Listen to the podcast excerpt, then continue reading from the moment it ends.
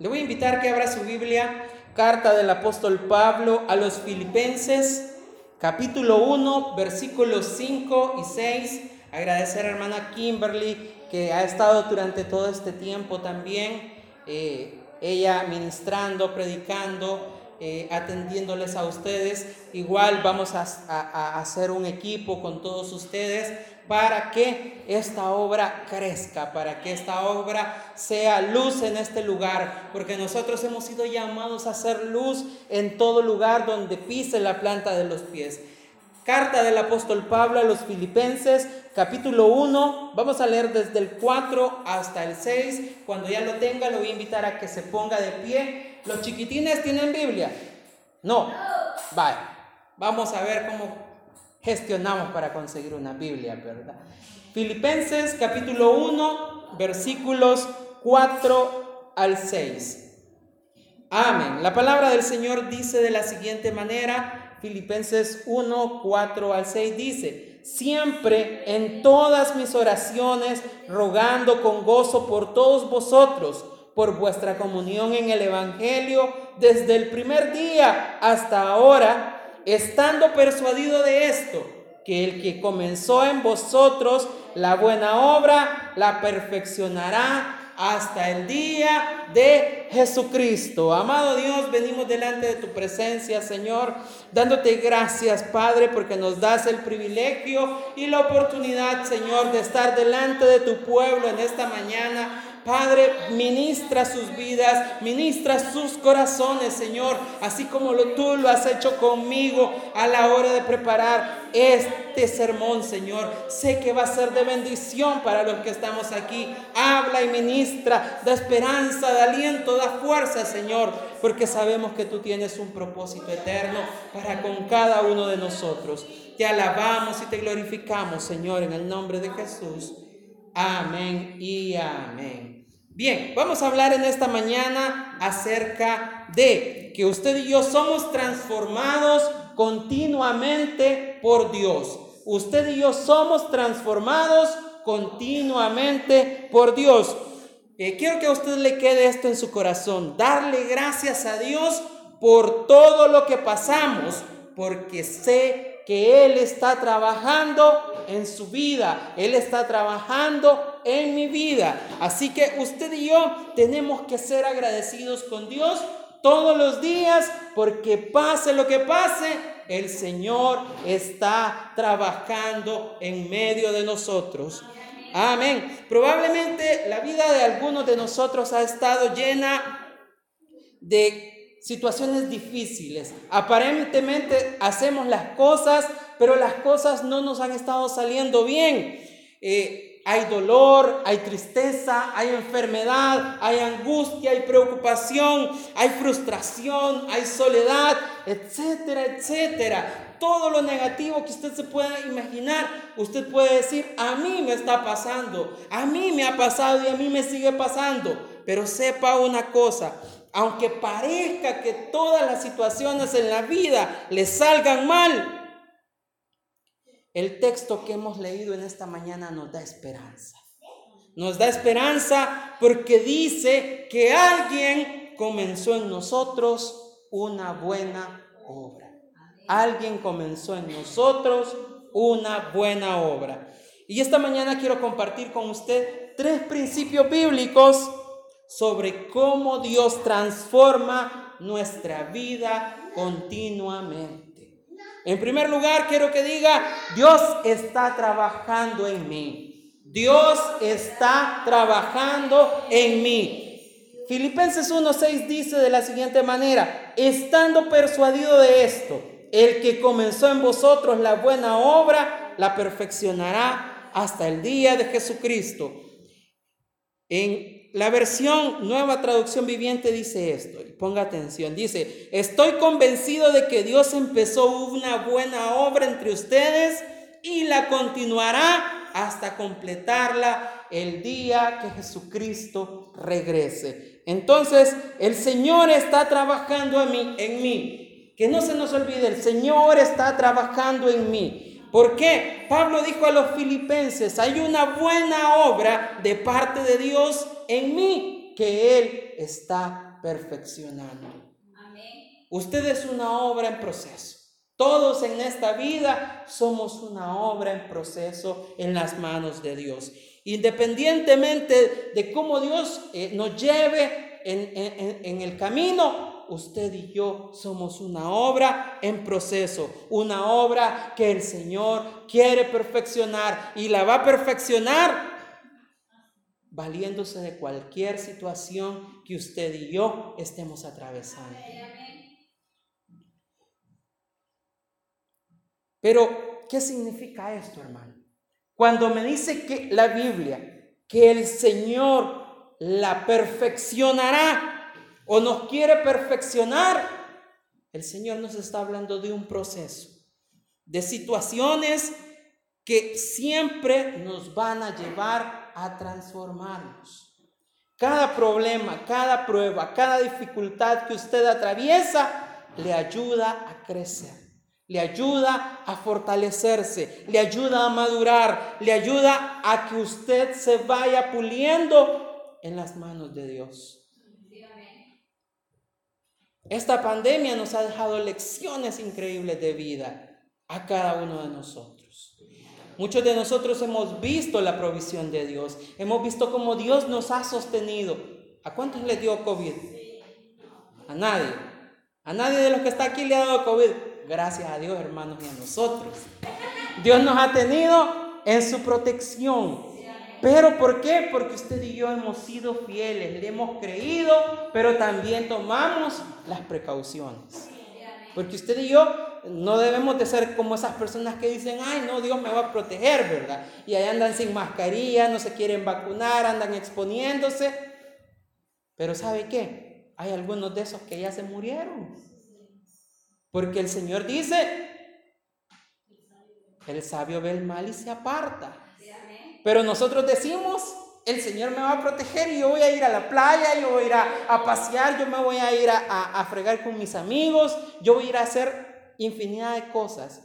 Pero no, usted y yo debemos de aprender a ser prudentes también. Entonces, usted y yo queremos ser transformados cada día. Dejémonos moldear eh, por las manos de Dios, que Él nos transforme, que Él vaya transformando nuestra vida y que cada día nos vaya puliendo, que cada día nos vaya moldeando y que cada día el Señor nos vaya purificando.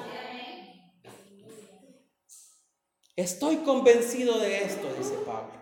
Estoy convencido. Y así como Pablo dice que está convencido, usted y yo debemos decir, yo también estoy convencido de que el Señor está transformando mi vida, que el Señor ha empezado una buena obra en mi vida y que me va a perfeccionar, me va a moldear, me va a pulir y me va a purificar para que yo me pueda presentar delante de Él bien para que yo pueda vivir mi vida como el Señor quiere que la viva. Entonces, Dios está trabajando en cada uno de nosotros. En la Biblia hay una hermosa ilustración acerca de la relación de Dios con su pueblo, de cómo Dios transforma las vidas de aquellos que son sus hijos. Y me refiero a la, parábola que está en el libro del profeta Jeremías, que habla acerca del alfarero y el barro. El alfarero sabe perfectamente qué es lo que quiere hacer cuando tiene un poco de barro en sus manos. Él sabe desde un inicio, él visualiza cómo quiere la vasija, cómo quiere eh, el vaso, cómo quiere un florero, cómo quiere lo que él desea hacer. Él sabe desde el inicio cómo es lo que quiere. Pero sabe que en medio de todo ese proceso van a haber imperfecciones, van a haber impurezas, el barro no se va a querer dejar moldear aunque esté girando en la rueda. Y el alfarero le quiera dar forma, no se va a querer dejar moldear el barro, va a decir, no. El alfarero puede hacer eh, una vasija casi perfecta, pero le termina de dar una vuelta más y el barro dice, no. Y se apachurra. Y dice, no. Pero el Señor, así como el alfarero, quiere sacar de nuestras vidas todas las impurezas, todas las imperfecciones, todo aquello que a Él no le agrada, Él lo quiere sacar de nuestras vidas para ir puliéndonos, para hacer de nosotros una vasija perfecta según su plan que Él tiene destinado para usted y para mí. Entonces, Usted y yo somos una obra de arte única en las manos de Dios. Usted es la creación perfecta de Dios, pero su creación perfecta necesita dejarse moldear, necesita que el alfarero trabaje en usted, que el alfarero trabaje en mí. ¿Qué imperfecciones, qué impurezas hay aún en mi vida? Muchas, que todos los días Luchamos para que el Señor las quite, para que el Señor las cambie, para que el Señor las transforme. ¿Por qué? Porque si yo quiero ser la obra perfecta de Dios, debo dejar que Él trabaje en mí. Que Él finalice en mí la buena obra. Y dice, he aquí que como el barro en las manos del alfarero, así sois vosotros en mi mano. Así le dijo Dios al profeta Jeremías. Ustedes son como el barro en mis manos. Ustedes deben dejarse moldear para que yo haga la obra perfecta en sus vidas. Porque Dios tiene un plan y los planes de Dios son perfectos para nuestra vida. En los planes de Dios no hay equivocación. Lastimosamente cuando nosotros queremos que los planes de Dios se adelanten, nosotros metemos nuestras manos humanas y a veces nos va mal. A veces equivocamos el camino, pero los planes de Dios son perfectos y Él jamás se equivoca. Y además también la Biblia a mí me dice que Él siempre obrará a nuestro favor. Como dijo Pablo en la epístola a los romanos, pues todas las cosas nos ayudan para bien a aquellos que son llamados conforme a su propósito. Y usted y yo estamos aquí en esta, en esta mañana porque somos llamados conforme al propósito de Dios para nuestras vidas. En segundo lugar, hermanos, el proceso de Dios es para mostrarnos su fidelidad.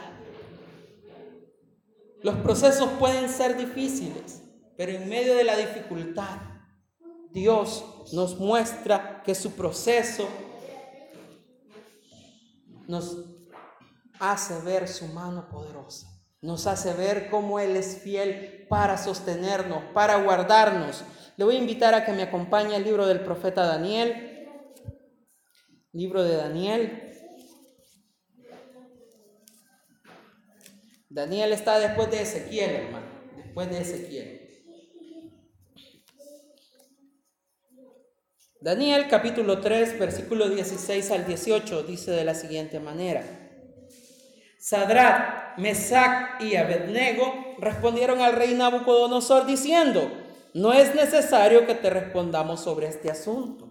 He aquí nuestro Dios, a quien servimos, puede librarnos del horno de fuego ardiendo y de tu mano, oh rey, nos librará. Y si no sepas, oh rey, que no serviremos a tus dioses, ni tampoco adoraremos la estatua que has levantado.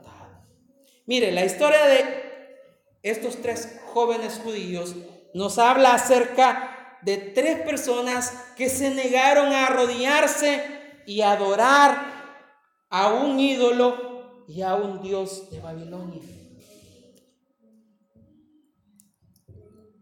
Estos hombres fueron acusados, dice el, todo el capítulo, no lo vamos a leer porque es muy grande, pero se lo resumo de esta manera. Estos tres hombres el rey Nabucodonosor había mandado construir una estatua de oro de él, porque él decía que él había gobernado todo el mundo y que todo era por obra de sus manos. Entonces, él había dado la orden de que al, momento en que sonaran todos los instrumentos musicales, todos los pueblos de la tierra se arrodillaran delante de esa estatua y que le rindieran culto, que le rindieran adoración. Pero estos jóvenes dispusieron en su corazón no obedecer a la voz de el rey. ¿Por qué? Porque eso iba en contra de sus principios, porque ellos sabían que ellos confiaban en un Dios poderoso, en un Dios que era capaz de librarlos del fuego. Así es. Entonces, al ver el rey la actitud de estos jóvenes, se encendió en ira y dice el texto que era tal el enojo del rey que su cara se transformó. Imagínese a una persona muy, muy, muy, muy enojada. A este rey le cambió la cara del enojo. Ustedes ya han visto a alguien así muy, muy, muy enojado. Hasta yo he visto a una persona que hasta le tiembla esto de aquí, de la quijada, de tal enojo. Y dice la Biblia, dice el texto, y está en el versículo 19 del libro de Daniel, capítulo 3, que la expresión o la cara del rey cambió. La cara del rey cambió, demudó el rostro, dice. Fue, se le transformó la cara. No sé en qué se le habrá transformado ante tal enojo al ver que estos tres jóvenes lo desafiaron. Entonces él dio la orden de que el horno fuera calentado siete veces más de lo normal. ¿Cuántos se han acercado a un horno de panadería? Ese es un vapor extremadamente horrible. Yo cuando estaba más chiquito, Yo salía corriendo desde mi casa hasta la panadería a comprar pan. Toda la vida me ha gustado el pan, Prueba de ello, ¿verdad? Entonces, pero uno llegaba a la puerta de la panadería y se sentía ese gran vapor. Supongo que el horno lo calientan bien temprano, vea, para que el pan a la hora que uno le llegue a traer esté a la perfección. Pero este rey en su enojo dijo, calienten siete veces más el horno. Y si estos jóvenes no se arrodillan al, oír que todos los instrumentos musicales suenan, los vamos a arrojar. Y de hecho así fue. Dice que de su ejército mandó a llamar a los hombres más musculosos, a los hombres más altos de su ejército, para que los aprendieran y los amarraran tal y como estaban. Dice la Biblia que fueron amarrados estando con sus, con sus sombreros, con su ropa, con sus, con sus sandalias. Los amarraron y los echaron al horno. Pero ¿qué pasó? Aquellos hombres que los levantaron y los echaron al horno, en el instante murieron. Pero estos tres jóvenes, el Señor les preservó la vida. ¿Por qué? Porque estos tres jóvenes tenían fe que Dios, que es eternamente fiel, los salvaría del fuego. ¿Cuántos de los que estamos aquí somos extremadamente fieles para con Dios? Amén. Mira, aunque somos imperfectos, tratamos de ser fieles. Es, tratamos de estar aquí, tratamos de congregarnos cuando podemos, porque muchas veces a veces nos cuesta. Pero es importante que usted y yo nos congreguemos, que vengamos, que busquemos a Dios, que le demostremos a Dios fidelidad en el trabajo, que le demostremos a Dios fidelidad en la escuela. Que en la escuela seamos lo que somos aquí, ¿verdad?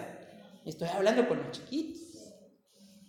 Aquí podemos todos ser bien bonitos, nos vemos bien bonitos cantando, saltando, jugando delante de Dios. Pero en la escuela, ¿cómo somos? Somos fieles en la escuela. Decimos malas palabras. ¿Cuántos dicen malas palabras en la escuela? Allá, allá está una niña que es bien honesta, ella dice yo. Pero usted y yo debemos de aprender a ser fieles delante de Dios. Porque Dios premia a aquellos que son fieles. Dios no los deja perecer. Él los va a salvar de en medio del fuego de la prueba. Cuando el rey miró, asombrado, dice la Biblia, se asombró y preguntó que yo no mandé a tirar tres al fuego. Sí, rey, le dijeron, fueron tres. Pero porque yo veo cuatro, dijo. Y el cuarto se parece al Hijo de los dioses. Y ese cuarto individuo dentro del horno de fuego, hermanos, no es más que Cristo yendo al rescate de aquellos que son fieles y se mantienen fieles a pesar de la prueba, a pesar de la dificultad, a pesar de que pase lo que pase a su alrededor. Ellos se mantienen fieles a Dios. Entonces, en ese proceso nos sirve para mostrarnos cuán fiel es el Señor. Cuán fiel es el Señor. Dios siempre es fiel. Él es eternamente fiel, iglesia. Es fiel con aquellos que en el proceso se mantienen firmes, sin desmayar, creyendo que Él va a abrir un camino donde no lo hay. Creyendo que Él va a abrir un camino por el cual usted y yo podremos avanzar.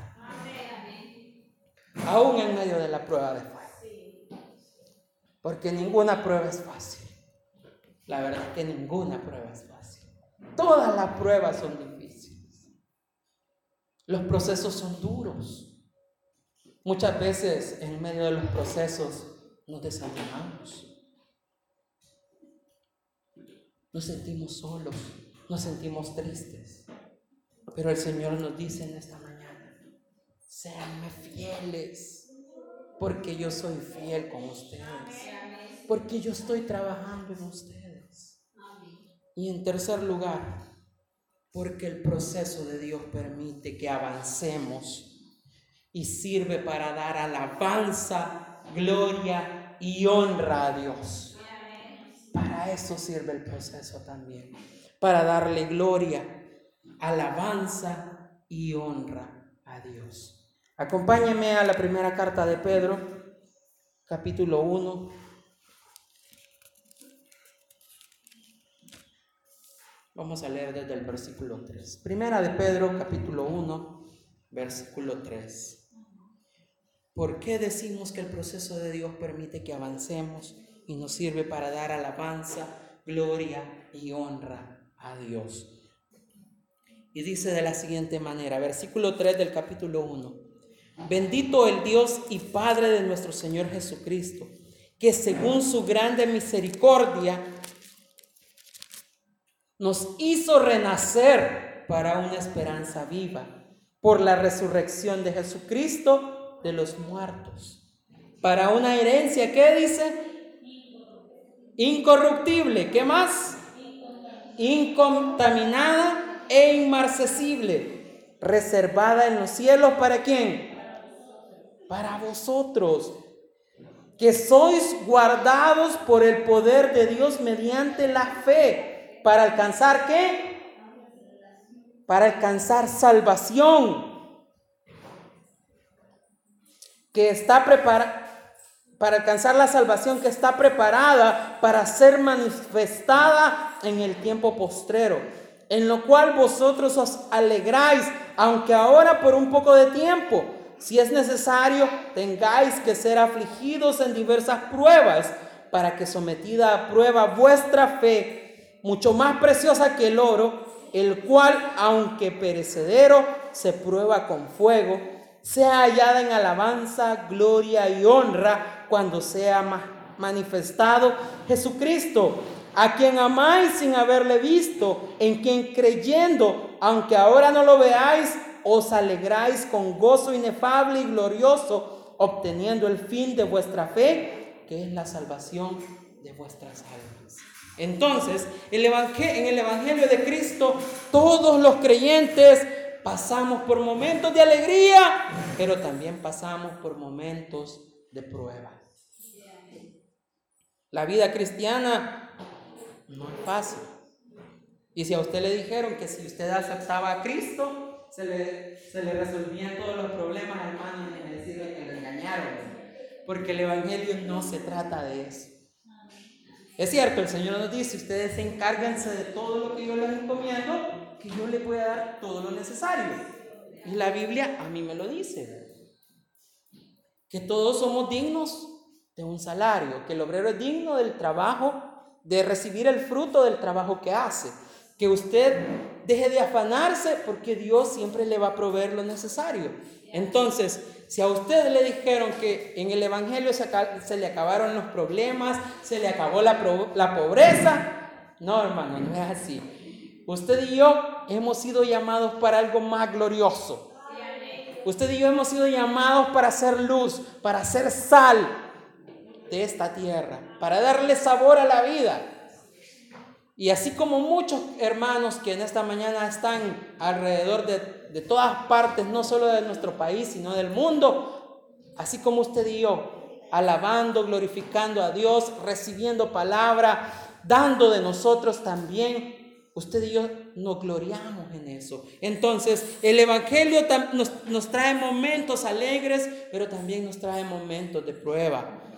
En otras palabras, no estamos exentos de circunstancias difíciles o de sufrimiento en medio de la vida. Así que, en este contexto de lo que acabamos de leer, hermanos, Pedro le dice a aquellos que están por recibir su carta, y para nosotros también nos dice lo siguiente, que las pruebas que pasamos son por un corto tiempo comparados con la vida eterna que nos aguarda por medio de Jesucristo. Amén. También que las pruebas son necesarias para madurar nuestra fe y nuestro carácter. Si le pido que se compare cómo era usted hace un par de años a cómo es usted ahora como cristiano, ¿cómo se definiría? Me refiero que si, por ejemplo, el año pasado usted se enojaba por cualquier cosita porque el hermano no lo saludó o porque la hermana le hizo una mala cara y le dijo, hizo así, vea. ¿Cómo es ahora? ¿Le sigue importando esas pequeñeces? ¿O usted considera que ya maduró? Que ella tiene carácter. Lo felicito. Porque la vida cristiana se trata de eso exactamente, de que usted y yo busquemos madurar todos los días. ¿Por qué? Porque es necesario madurar nuestra fe y nuestro carácter. ¿Cómo es nuestro carácter al de hace un año? ¿Usted se enojaba por todo y gritaba por todo en la casa? ¿O ahora usted ya es un poco más manso? Un poco. Mire que no le he dicho que ya del todo, sino que un poco. Porque es gradual, ¿verdad? El crecimiento es gradual. Pero usted y yo somos, es necesario que maduremos y que nuestro carácter también madure para ser transformados continuamente por Dios. Continuamente, eso quiere decir que todos los días el Señor nos va transformando cada día, en cada momento, en cada circunstancia, en cada condición en la que nos encontremos, el Señor nos va haciendo crecer, nos va ayudando a soportar, nos va ayudando y nos da carácter para que usted y yo aprendamos a amarnos unos a otros, para que usted y yo aprendamos a soportarnos unos a otros también. Entonces, debemos que tratar de ser transformados continuamente por Dios. Y por último, hermano, todo proceso que pasamos en esta vida tiene una finalidad. Si usted está atravesando por un momento difícil en esta mañana, recuerde esto. Dios está, Dios está trabajando en usted. Dios le está mostrando su fidelidad en medio de la situación y también le permite avanzar para que usted le dé la alabanza, gloria y honra a Dios en medio de las pruebas. En medio de las pruebas nadie alaba, hermano, es mentira. Pero si usted y yo vamos madurando cada día, el Señor nos da la fuerza para alabarle en medio de la dificultad, en medio de la prueba. ¿Por qué? Porque nuestra fe tiene que ser hallada en alabanza, gloria y honra. Es decir, que todo eso sea dado a Dios. Que usted y yo le demos alabanza, gloria y honra a Dios en medio de la. En medio de los momentos duros, en medio de los momentos difíciles, en medio de los momentos de soledad. no está solo.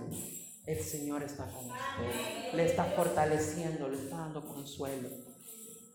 Y aunque usted a veces no sienta la mano de Dios, el abrazo de Dios, es porque el Señor lo tiene bien abrazado y usted ni cuenta se ha dado de lo que Dios está haciendo en su vida. Así que le voy a invitar en esta mañana a que se ponga de pie y vamos a darle gloria a Dios por lo que Él es, por lo que Él ha hecho y por lo que Él sigue haciendo en nuestras vidas.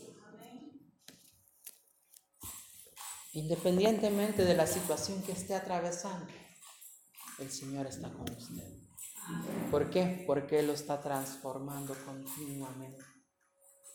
Lo está ayudando a crecer, le está ayudando a madurar, le está ayudando a ser fuerte, porque lo está preparando para una misión especial. Así que cierre sus ojos en esta mañana y dele gracias a Dios por lo que Él está haciendo en su vida. Simple y sencillamente dígale, Señor, gracias por este problema. Gracias porque quizás, Señor, el problema es en mi familia, el problema es en mi trabajo, el problema es con una enfermedad, el problema quizás es, Señor, la tristeza, la soledad, el sentirme vacío.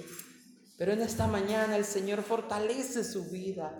Llénese de Dios. Busque la presencia de Dios cada día y no se detenga.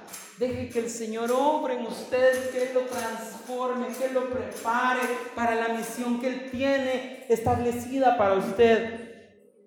Porque usted y yo somos y tenemos que ser luz a cualquier lugar donde lleguemos, a cualquier persona que el Señor ponga en nuestro camino. Usted y yo tenemos que ser luz, que esas personas puedan ver lo que el Señor está haciendo en mi vida, que esa persona pueda decir, yo quiero lo que la hermana Carmencita tiene, porque yo veo que ella soporta las pruebas y no reniega. Yo quiero, Señor, lo que la hermana Reina tiene. Señor, esa paz que ella tiene, que no se desespera. Por el contrario, ella se ve fuerte. Señor, en esta hora ministra la vida de tus hijos en este lugar. Padre, toca esos corazones que se han sentido angustiados, que se han sentido vacíos, que se han sentido solos, Señor, porque eres tú quien nos está ministrando y quien nos está llenando en esta hora, Rey del cielo. Muévete en sus vidas, llénales, muéstrales una vez más tu fidelidad, Señor, porque tú estás obrando en ellos, porque tú estás ministrando sus vidas, Señor, en esta hora. Tu presencia y tu Espíritu Santo le llena Sopla vida en medio de la dificultad. Sopla vida en medio de la prueba. Sopla vida en medio de esa enfermedad. Que esa enfermedad es para darte gloria, honra y alabanza a ti. Que ese problema es para darte gloria, honra y alabanza a ti, Señor, por lo que tú estás haciendo en mi vida. Señor amado, gracias. Gracias. Tú conoces, Señor todo lo que somos, todo lo que hemos sido y todo lo que necesitamos cambiar, Señor. Ministra en esta mañana, Espíritu Santo de Dios.